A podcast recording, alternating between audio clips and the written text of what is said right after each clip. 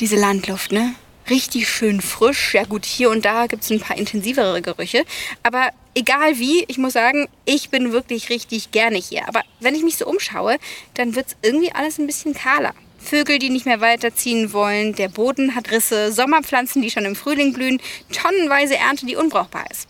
Der Klimawandel ist nicht nur ein Problem für uns Menschen oder die Tiere, auch die Pflanzen leiden. Heiße Sommer und Dürre, Starkregen und Stürme stellen Pflanzenzüchterinnen und Züchter vor große Herausforderungen. Ich bin Toni Schalen und treffe heute Dr. Stefan Streng. Er ist Geschäftsführer der Saatzucht Streng Engelen in Uffenheim und kann uns erklären, wie sich die Pflanzenzucht durch den Klimawandel verändert hat und welche Pflanzen am meisten leiden. Ich freue mich, dass ihr mit dabei seid. Morgen beginnt heute. Der Umwelt- und Verbraucher-Podcast. Und hier stehe ich auch schon mittendrin in Uffenheim bei der Saatzucht Streng Engelen. Und äh, ja, das sieht wirklich schön hier aus. Es ist eine Mischung aus einem Hof und einem sehr herrschaftlichen Haus. Und hier ist auch schon Dr. Stefan Streng. Hallo. Hallo, herzlich willkommen am Asbachhof. Ich habe ähm, gerade schon rausgehört, ich habe vielleicht die Chance, Mähdrescher zu fahren heute hier. Ja, bei uns hat die Ernte früher begonnen. Beginnt ja, man kann fast sagen, jedes Jahr früher. Und wir sind gerade dabei und ernten unsere Versuchsparzellen. Und es sind ganz spezielle Mähdrescher. Und da würde ich dich gerne einladen, einfach mal drauf zu gehen und mal selbst zu versuchen. Auf jeden Fall, da bin ich dabei. Wir können ja schon mal in Richtung Mähdrescher laufen, oder? Stefan, du bist hier der Geschäftsführer. Wie lange gibt es euch denn schon und was macht ihr hier genau? Also das Haus hier neben uns, unser Haupthaus ist erheblich länger schon hier als wir. Das wurde gebaut so um 1700 und wir kamen hier um 1900 auf den Asbachhof. Ich bin die vierte Generation und seit 1900 betreiben wir hier auch die Pflanzenzüchtung. Jetzt nehme ich mal an, in der Zeit ist viel passiert, auch klimatechnisch. Was genau bekommt ihr denn mit? Du hast es gerade schon angesprochen, ihr erntet immer früher. Was erlebt ihr hier noch für Veränderungen? Wir werden es nachher auf dem Feld auch sehen. Der Boden ist eigentlich schon Ende des Frühjahrs oftmals ausgelaugt vom Wasser. Wir haben viel zu wenig Niederschläge und wenn Niederschläge fallen, dann sind sie eigentlich nicht genau in der Zeit, wo unsere Pflanzen das Wasser brauchen. Und deswegen haben wir hier eigentlich immer einen gewissen Wasserstress. Der ist in diesem Jahr auch wieder ganz klar erkennbar. Vor welchen Herausforderungen steht ihr hier in Bayern noch, insbesondere was die Züchtung betrifft? Der Klimawandel ist ja nicht nur die Temperatur und das wenigere Wasser, sondern es gibt auch eine Veränderung zum Beispiel von Krankheiten. Es gibt neue Krankheiten, die unsere Pflanzen befallen, die es früher noch gar nicht gegeben hat, die aber gerade zu diesen trockenen Bedingungen einfach passen. Oder wir haben einen viel stärkeren Zuflug gewisser Insektenarten. Das bedeutet auch, dass wir dann wieder eine stärkere Schädigung durch Insekten haben oder eine Übertragung von Krankheiten durch Insekten. Also verschiedenste Faktoren, die mit diesem Klimawandel dann auf unsere Natur einwirken. So, jetzt stehen wir hier gerade schon vor einem sehr großen Gerät. Ich nehme mal an, das ist der Mähdrescher? Richtig, das ist der Spezialmähdrescher. Warum Spezial? Weil wir mit diesem Mähdrescher unsere Parzellenversuche beernten. Und der Mähdrescher, der drischt diese kleinen Parzellen und wir können dann die Erträge der verschiedenen Nachbarparzellen miteinander vergleichen und die besten Kandidaten, Weizenkandidaten, Gerstenkandidaten raussortieren. Okay, und den darf ich jetzt fahren, ja? Den darfst du jetzt fahren, ja. Mit Führerschein Klasse B. Es ist eine Arbeitsmaschine, eine landwirtschaftliche Arbeitsmaschine, mit der, für die braucht man gar keinen Führerschein. Ah, sehr gut. Okay, dann springe ich mal auf, oder? Muss ich was beachten? Nein, es ist ganz einfach zu fahren.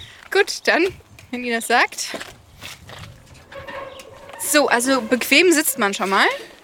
Fast ja. schon bequemer als im Auto. Man hat eine bessere Aussicht. Jetzt sehe ich hier einen Schlüssel, den drehe ich wahrscheinlich. Aber ganz genau, ganz genau. Einfach nach vorne drehen und dann springt der Motor an. Richtig mit Mut. und jetzt? Du hast jetzt hier ein bisschen Gas. Wir machen mal so ein bisschen weniger zum Anfang. Ja, ein bisschen weniger ist nicht schlecht. So. Jetzt hast du hier den Fahrhebel. Ja. Den drückst du zur Seite und dann nach vorne. Dann fährt ja. er nach vorne. Aber vorher lösen wir die Handbremse. Das ja, mache ich für dich. Ja. Okay.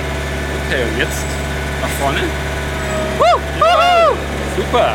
Jawohl. Und, und rückwärts geht rückwärts, genau. Habe ich einen Rückspiegel? Ja. ja. Hier, du hast die Kamera. Ah, oh, Entschuldigung. Falsche Richtung. Hey, und wie fahre ich zurück? Andere Seite. Ja, genau. Es holpert hier und da noch etwas. Und ist ganz einfach, oder? Ja, gefällt Gutes mir. Gefühl? Ja, Ich schaue ein bisschen mit. Schaut gut aus. so. Fährt sich wie eine Eins. Hm? Ist nur, glaube ich, also 250.000 Euro, das ist eine Ansage. Sonst hätte ich ihn jetzt mitgenommen, ne? Ja, weil es halt Einzelstücke sind und dann aufgerüstet mit Computern. Hier wird alles gemessen sofort, der Ertrag, der Proteingehalt, der Wassergehalt, also viele Inhaltsstoffe auch von unseren, von unseren Züchtungen. Und dieses Gesamtpaket, das ist halt einfach dann relativ teuer und eben maßgeschneidert. Aber jetzt kann ich das Ding fahren, falls mal Unterstützung braucht, sagt ihr Bescheid, ne? Super, und wir brauchen immer Unterstützung, vor allem in dieser stressigen Zeit jetzt, weil die Ernte hat ja begonnen. Ja. So, wieder runter. Wirkt sich denn der Klimaumschwung auch auf die Qualität der Pflanzen aus? Also schmecken wir den Unterschied? Und wenn ja, wie? Also ob wir den Unterschied wirklich schmecken, da bin ich fast nicht der echte Spezialist. Da müsste man eigentlich mal jemanden aus dem Gemüsebereich fragen. Also so ein Salat oder so eine Gurke. Die Inhaltsstoffe entstehen letztendlich durch Nährstoffe, durch Wasser und durch Sonne. Und wir haben eine klare Änderung durch den Klimawandel. Von daher kann ich mir gut vorstellen, dass sie anders schmecken. Dass die Inhaltsstoffe anders sind, ein bisschen, das sehen wir auch bei unserem Getreide. Weil letztendlich die Einlagerungsphasen kürzer werden für die Inhaltsstoffe und dadurch auch zu einer Veränderung kommt. Jetzt sind wir gerade an ganz vielen verschiedenen Pflanzen vorbeigelaufen. Soja, Rüben habt ihr hier auch. Welche Pflanzen reagieren denn am sensibelsten auf die Wetterschwankungen? Und gibt es Arten, die das auch ganz gut wegstecken? Jetzt bei uns hier in Franken ist es so, dass wir eine ausgeprägte Frühjahrstrockenheit haben und eine Vorsommertrockenheit. Und alle Kulturarten, die genau in dieser Phase Wachstum brauchen, die viel Energie brauchen, die Wasser brauchen, die haben letztendlich dann einen Nachteil. Und die Pflanzen, die da eher anspruchslos sind, die haben einen Vorteil. Ein kleines Beispiel, bei uns gab es früher in Franken nur Weißwein. Mittlerweile gibt es mehr und mehr Rotwein. Der Rotwein passt eben jetzt auch in unsere Klimaten. Das heißt, wir werden eine Rotweinregion. Das ist ja spannend. Also es gibt auch positive Seiten. Mit Rotwein in den Klimawandel. Du kümmerst dich ja hauptsächlich um Gerste und Weizen, speziell am Beispiel Weizen. Wie hat der sich in den letzten Jahren verändert? Also was wir als Züchter verändert haben, ist, wir haben versucht, den Weizen anzupassen, Schritt für Schritt an die sich veränderte Umwelt, an die veränderten Klimaten. Und deswegen haben wir den Weizen ein bisschen früher gemacht. Das heißt, wir versuchen, dass der nach dem Winter, der auch nicht mehr so stark ist, ein bisschen schneller startet. Und dann soll er auch möglichst schnell reif werden, sodass wir diese Frühsommertrockenheit, dass die nicht mehr so ertragswirksam wird. Also das heißt, ihr passt euch dementsprechend an, dass ihr früher aussät oder früher erntet oder wie passt ihr euch dem Klimawandel hier an? Das sind zwei Bereiche. Unser Zuchtgarten, unsere Züchtungen stehen ja jedes Jahr in der sich verändernden Umwelt. Und dadurch gibt es eine automatische Anpassung. Das sind aber nur ganz, ganz langsame kleine Schritte. Eine stetige Entwicklung mit dem Klimawandel. Und dann sind wir als Züchter natürlich daran interessiert, auch Eigenschaften zu verstärken in unseren Züchtungen, die einen positiven Effekt auf die Pflanze haben. Also wir nehmen dann zum Beispiel den Weizen aus einer Region, wo wir wissen, da gibt es schon immer Trockenheit und kreuzen den bei uns ein und versuchen dann die dort wirklich positiven Eigenschaften in unseren Weizen für unsere Region überzuführen. Das heißt, man orientiert sich einfach dann an südlicheren Gefilden und da hat sich ja bewährt, da kann man es dann jetzt einfach bei uns benutzen. Also verschiebt sich einfach die Grenze nach Norden. Ganz so einfach ist es nicht, aber so punktuell einige Eigenschaften, die in unser Material zu integrieren, das ist letztendlich dann eine gute Möglichkeit, weil natürlich unser Weizen muss ja auch immer noch unser schönes Brot erzeugen nachher, nachdem er vermahlen ist. Und in südlichen Regionen haben wir wieder einen ganz anderen Anspruch an so ein Brot. Wir wissen ja, wenn wir aus dem Urlaub kommen, freuen wir uns immer wieder auf unser heimisches Brot. Und dazu brauchen wir auch heimischen Weizen mit den besonderen Eigenschaften. Jetzt haben wir ganz viel von der Pflanzenzucht gesprochen. Beim Tier weiß man ungefähr, wie das äh, verläuft. Wie sieht es denn bei der Pflanze aus? Wie züchtet man da? Im Reagenzglas? Bei der Pflanze passiert ja auch alles natürlich. Am Anfang steht die Idee, die Idee, einen neuen Weizen zu schaffen. Und da habe ich ganz genaue Vorstellungen, welche Eigenschaften der haben muss, wie der ausschauen soll. Und da suche ich mir die Eltern. Ich muss die Eigenschaften beim Vater und bei der Mutter finden. Und wenn ich die kombiniere, finde ich vielleicht dann meinen Wunsch Weizen. Und da beginne ich einfach, indem ich einen Vater und eine Mutter Weizen habe. Und der Vater ist dann der Bestäuber, von dem nehme ich nur den Pollen. Beim Rind wäre das das Spermium. Und bei der Mutter entnehme ich den Pollen, kastriere die Mutter und bestäube dann mit dem Vater, mit einer Pinzette Blüte für Blüte so um die 10 bis 20 Mal pro Ähre. Und damit habe ich praktisch eine neue Variation geschaffen. Das heißt, alles, was Sie hier sehen, ist Handarbeit. Wir nehmen aber pro Kreuzung, pro Neukreation immer nur eine Ähre. Okay, aber immerhin. Es dauert ungefähr eine halbe Stunde für eine. wow, Und wir machen im Jahr über alle Kulturarten irgendwie so eineinhalbtausend. Wahnsinn. Na, da sieht man auch, was man geschafft hat, oder? Es ist eine Sisyphusarbeit, Ja. genau. Jetzt stehen wir hier gerade mitten in etwas, was du dein, wie Mhm. hast du es genannt? Dein Weizengarten. Mein Zuchtgarten. Dein ja? Zuchtgarten. Genau. Hm, Andere würden da jetzt an irgendwie feingeschnittene Hecken denken, aber ich persönlich sehe einfach viel Weizen. Ja, und das ist hier aber auch erst der Rand. Wir gehen jetzt dann in den echten Zuchtgarten Okay. und dann wirst du erkennen, welche Vielfalt in dem Weizen steckt. Das stimmt schon so. Das schaut hier aus wie so ein englischer Rasen, alles gleich. Aber gleich wirst du sehen, welches Potenzial in der Welt des Weizens da ist. Ja, dann sehr gerne. Aber ähm, das klingt eigentlich auch nach ganz schön viel Aufwand für euch, mehr Aufwand, sich dem Klimawandel anzupassen, beziehungsweise den Weizen an den Klimawandel anzupassen. Hat das finanzielle Auswirkungen auch?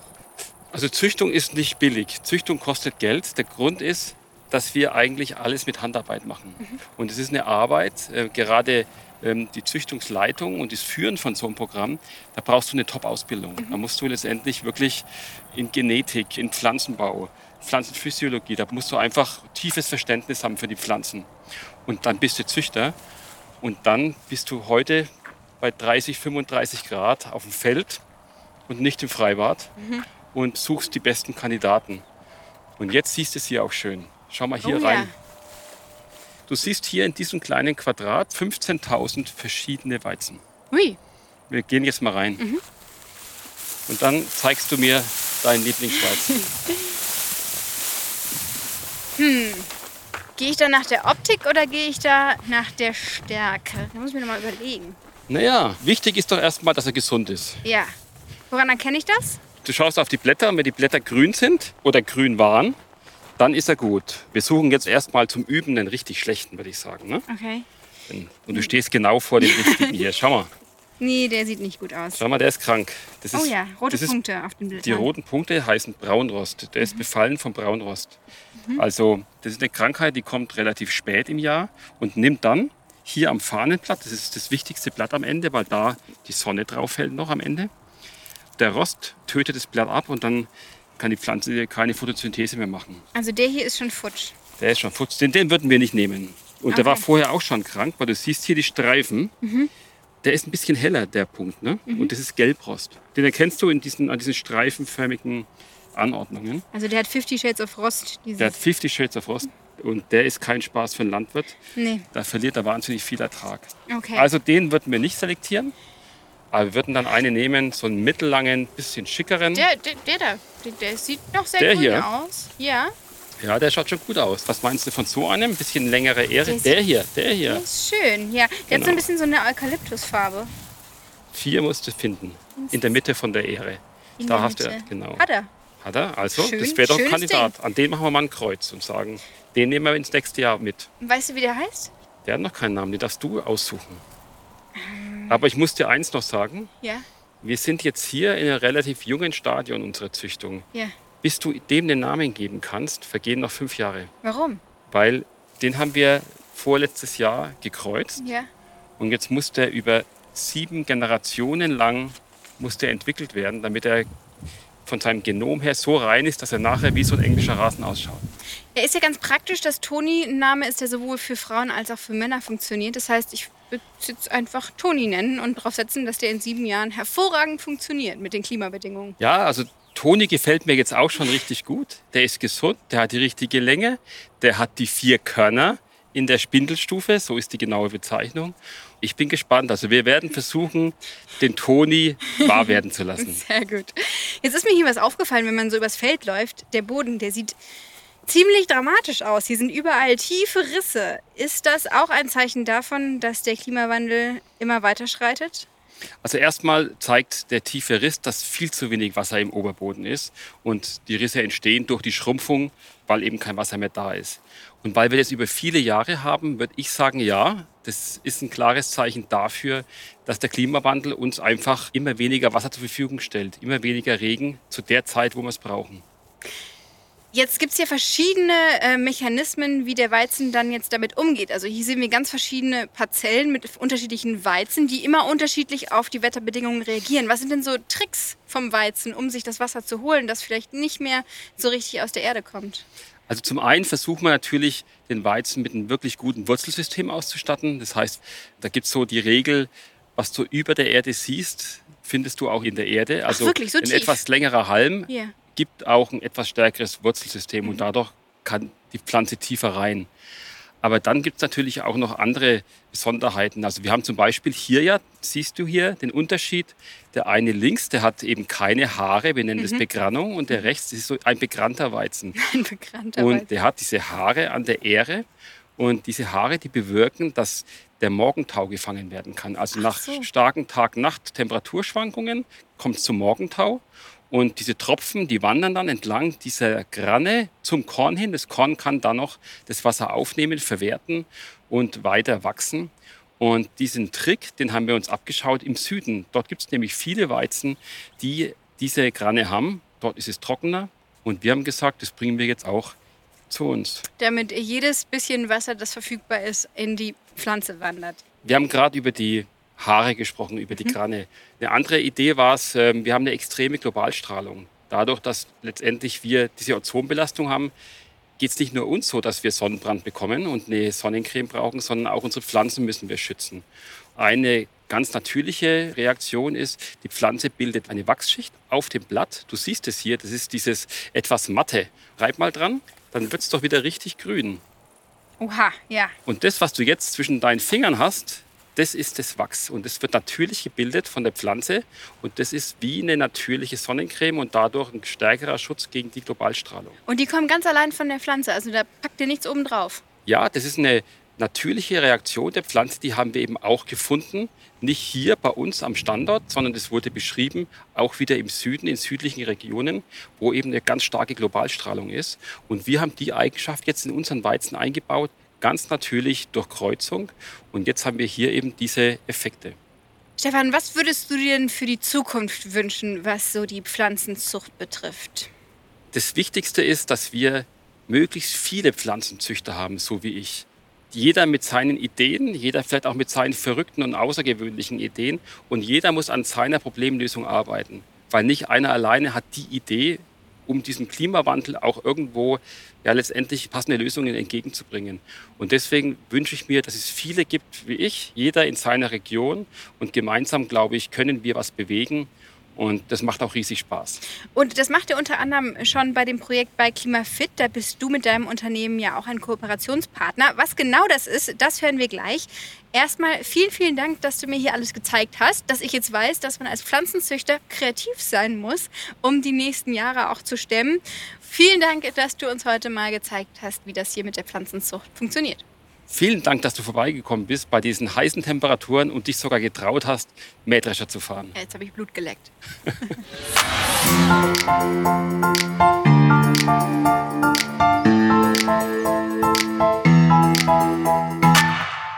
Ich habe es gerade schon erwähnt bei KlimaFit. Was das genau ist, das haben wir nochmal für euch zusammengefasst.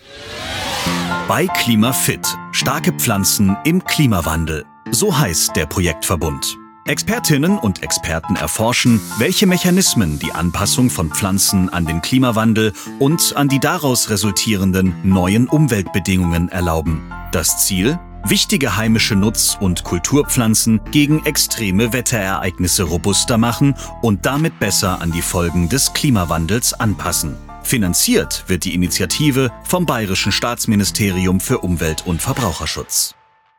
Und wer sich noch besonders gut mit dem Thema Pflanzenzüchtung auskennt, ist Chris Caroline Schön. Sie ist Professorin für Pflanzenzüchtung und sie wird mir jetzt noch ein paar weitere Fragen beantworten. Hallo, Frau Schön. Hallo, Frau Scheuerlen. Sie sind Professorin für Pflanzenzüchtung und forschen zu diesem Thema natürlich selbst auch viel. Worauf konzentriert sich denn Ihre Forschung genau?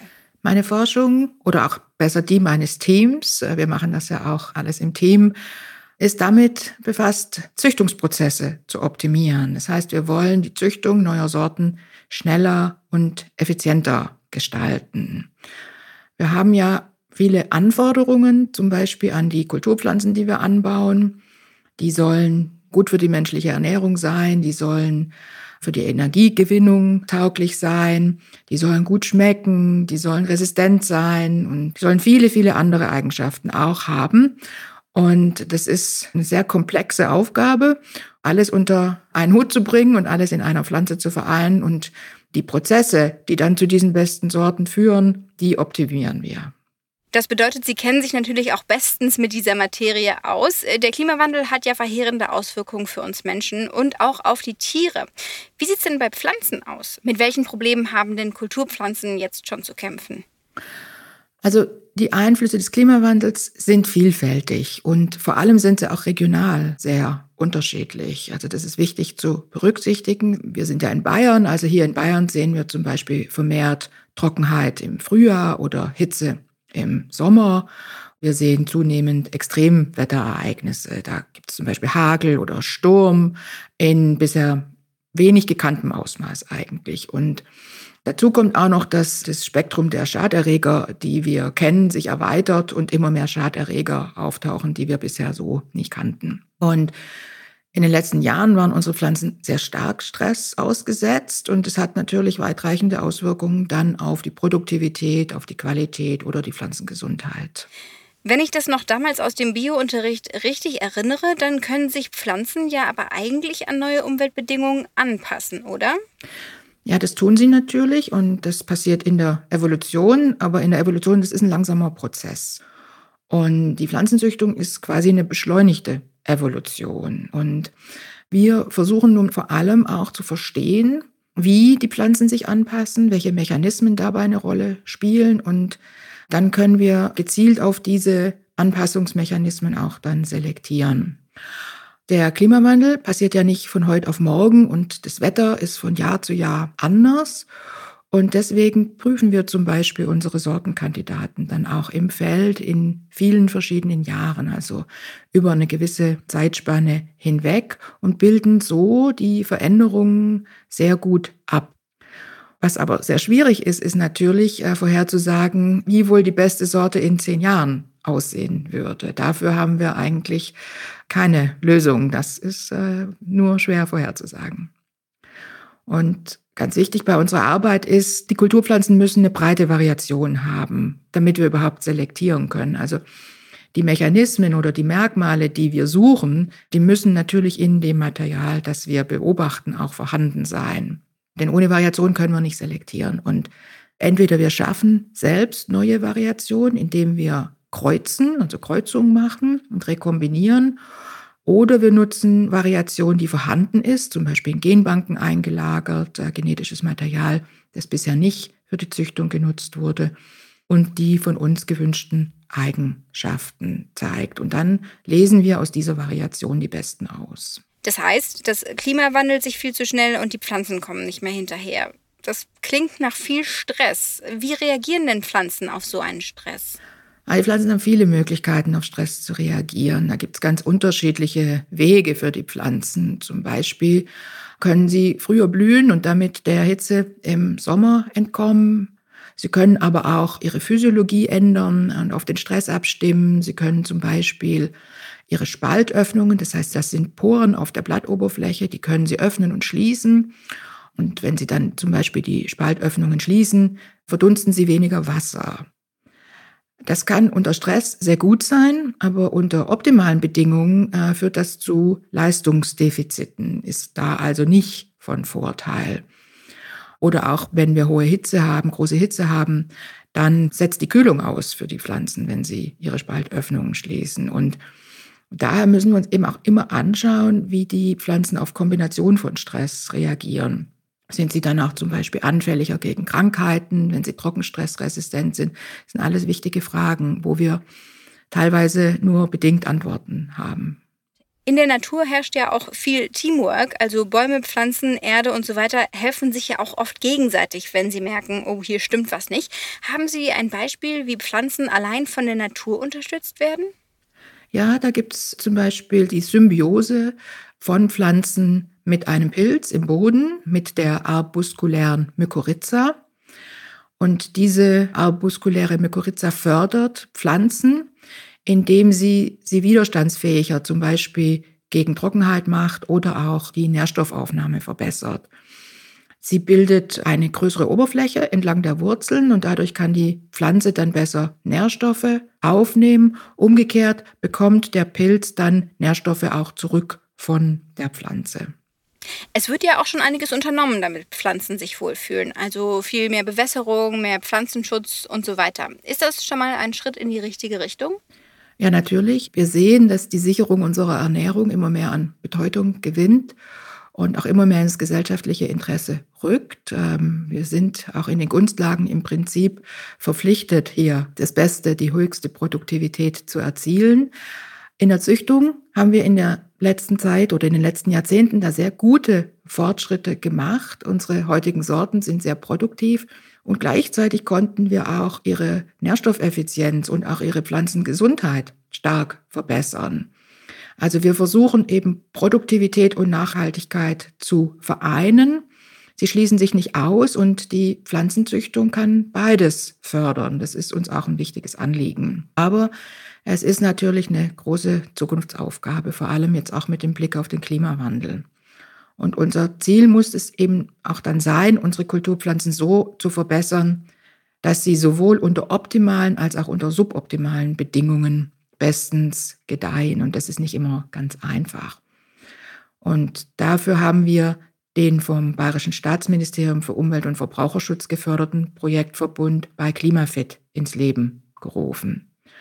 Und als Forscher, Pflanzenforscher, möchten wir damit einen Beitrag zur Anpassung der Kulturpflanzen an den Klimawandel leisten und Lösungsansätze für die nachhaltige pflanzliche Produktion anbieten.